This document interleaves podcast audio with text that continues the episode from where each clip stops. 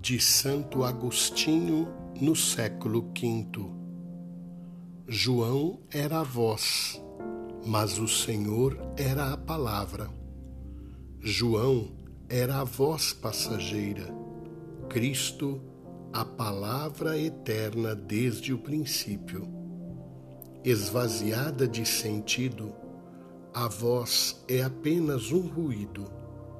A voz, sem palavras, ressoa aos ouvidos, mas não alimenta o coração. O som da voz te faz entender a palavra.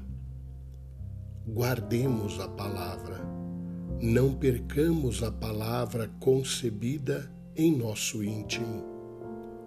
Todos cremos em Cristo e esperamos dele a salvação. Foi o que a voz anunciou.